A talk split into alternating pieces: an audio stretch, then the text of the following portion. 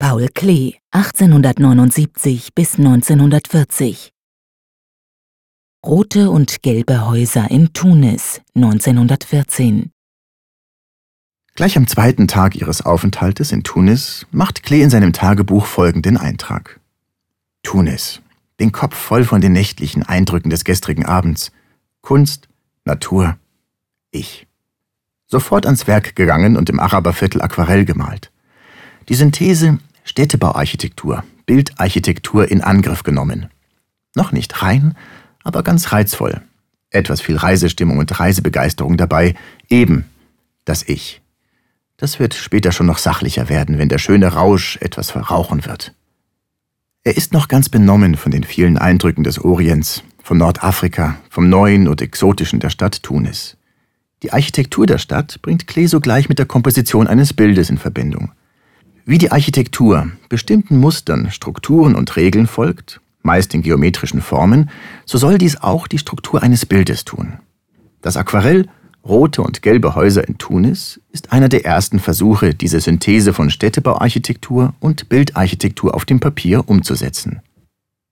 Das Motiv zerfällt auf den ersten Blick in zahlreiche farbige Flächen.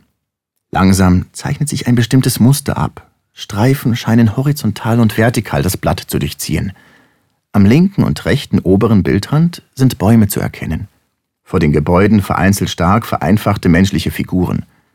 Die Primärfarben Rot, Gelb und Blau akzentuieren die Komposition, worauf schon der Titel Rote und gelbe Häuser anspielt. Bereits bei der Überfahrt von Marseille nach Tunis nimmt Klee die Häuserformen Tunesiens wahr und hält im Tagebuch fest, Sidi Bou Said, ein Bergrücken, worauf streng rhythmisch weiße Hausformen wachsen. Die Leibhaftigkeit des Märchens, nur noch nicht greifbar, sondern fern, ziemlich fern und doch sehr klar. Die Sonne von einer finsteren Kraft. Die farbige Klarheit im Lande verheißungsvoll. Macke spürt das auch.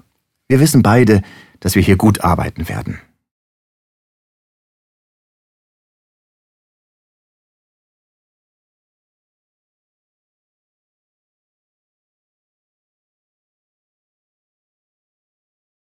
Besuchen Sie das Zentrum Paul Klee Bern und sehen Sie die Werke im Original und laden Sie unsere Gratis-App Museen Bern aus dem App Store herunter.